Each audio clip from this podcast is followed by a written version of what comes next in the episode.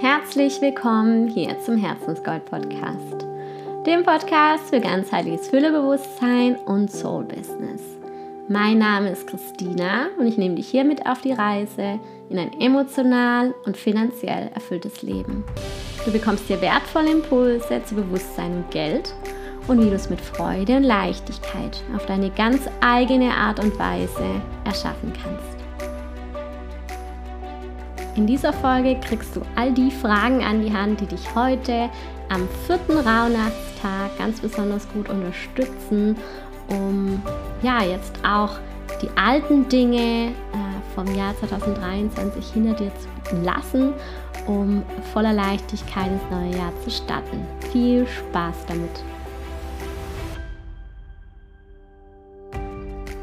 Heute am vierten Rauhnachtstag, am 28. Dezember, dreht sich alles um das Thema Loslassen und ist dem Monat April zugeordnet. Und hier darfst du auch wieder dein Journal zur Hand nehmen und ich habe vier Fragen für dich, die dich da unterstützen, ähm, noch mehr ins Loslassen zu kommen und dir klar zu werden, was du loslassen möchtest. Und die erste Frage ist, was in meinem Leben fühlt sich gerade schwer, einengend oder belastend an?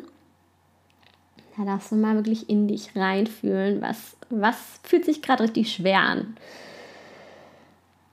Und die zweite Frage ist, warum halte ich denn an diesen Dingen, Situationen und Menschen fest?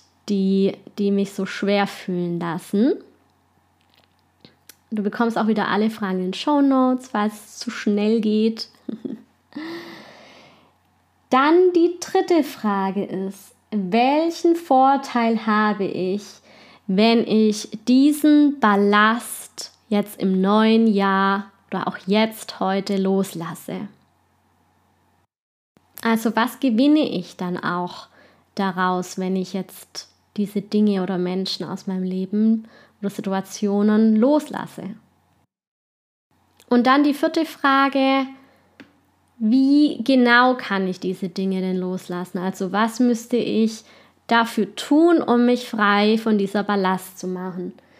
Das kann auch eine Entschuldigung sein, es kann auch Ausmisten sein, ähm, es kann ein Jobwechsel sein, es kann ganz viel sein. Aber was sind denn die konkreten Handlungen und vielleicht kannst du dich auch fragen, was kannst du wirklich auch zeitnah davon schon machen, wenn es zum Beispiel alte Dinge sind, also wirklich Gegenstände sind, vielleicht kannst du sie auch jetzt noch im alten Jahr loslassen, entsorgen, ausmisten, um dann ins neue Jahr wirklich frei zu starten. Ich hoffe, die Folge hat dir gefallen.